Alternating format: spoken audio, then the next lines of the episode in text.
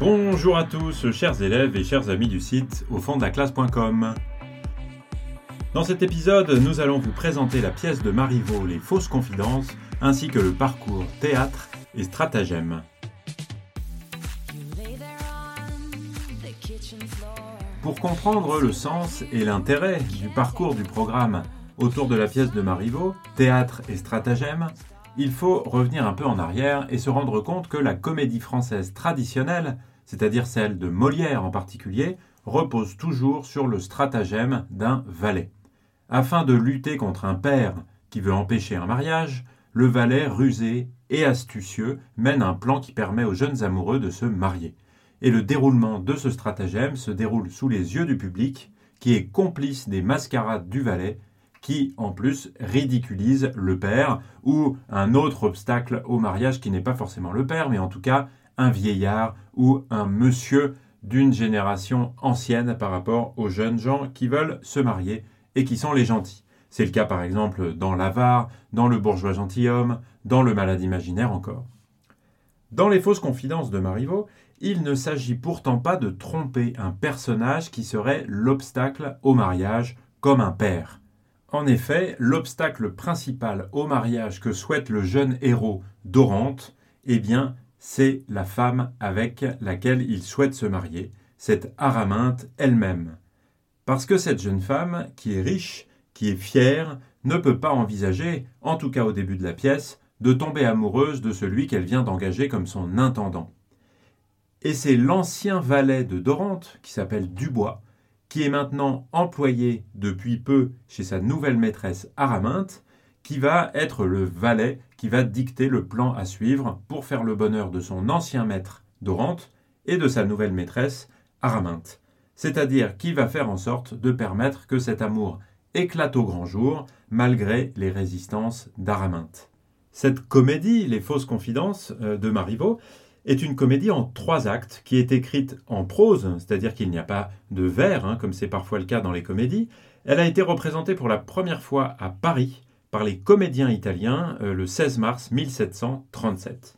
Et dans cette pièce, donc, comme je vous le disais à l'instant, Dorante est un jeune bourgeois qui est très beau, mais qui est sans fortune. Il est amoureux fou d'Araminte, qui elle est veuve, et fort riche, justement, et il se fait engager comme son intendant sur la recommandation de son oncle, qui s'appelle Monsieur Rémy, et avec l'appui de la suivante d'Araminte, qui s'appelle Marton. Et en arrivant chez Araminte, il retrouve un de ses anciens valets, Dubois, qui se charge de mener l'intrigue en sa faveur. Dubois instruit Araminte qu'elle est aimée de son intendant Dorante, mais qu'elle ne doit pas s'attendre à un aveu, puisque celui-ci la respecte infiniment et n'oserait jamais se déclarer. Et puis, il répand la nouvelle de cette passion grâce à des confidences qui sont créées et des situations embarrassantes créées aussi totalement exprès par l'habile valet Dubois. Araminte, elle, lutte contre les progrès de ses sentiments. Elle refuse de s'avouer son attirance, l'attirance qu'elle éprouve euh, pour le jeune homme Dorante. Et elle se heurte à son entourage, à sa mère, qui voudrait la voir épouser un comte. Et arrive un moment où Araminte souhaite que Dorante parle. Et elle prétend qu'elle souhaite cela pour avoir une raison de le chasser.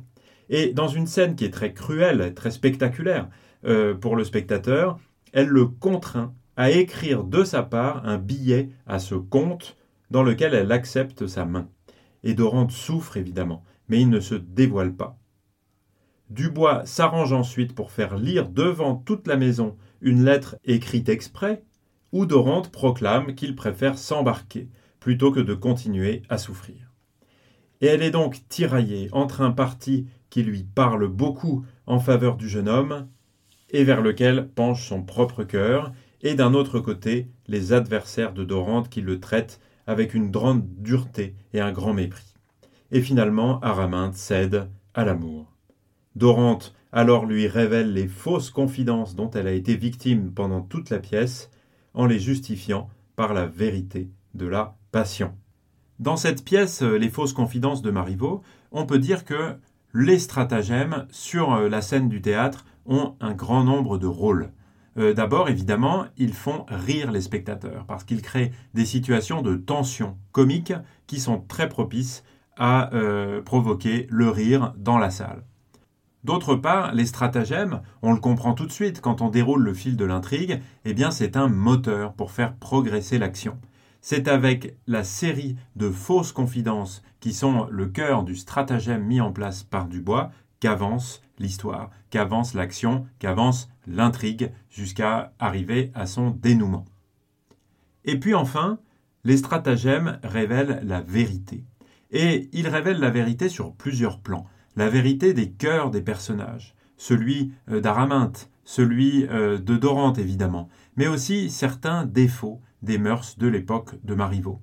Et dans ce sens-là, ça fait vraiment des fausses confidences une véritable pièce des Lumières, un nouveau type de comédie qui est fondé sur les sentiments, euh, chose qui intéresse beaucoup les auteurs des Lumières et les, lecteurs et les spectateurs au XVIIIe siècle, et une pièce aussi qui dénonce en filigrane certaines euh, déviances des mœurs de la société. Voilà ce que je souhaitais partager avec vous pour cette courte présentation de la pièce de Marivaux et du parcours au programme théâtre et stratagème. Vous pouvez retrouver un certain nombre de choses sur le site au fond de la classe.com. Je vous dis merci beaucoup de m'avoir écouté et à très bientôt. Ciao ciao.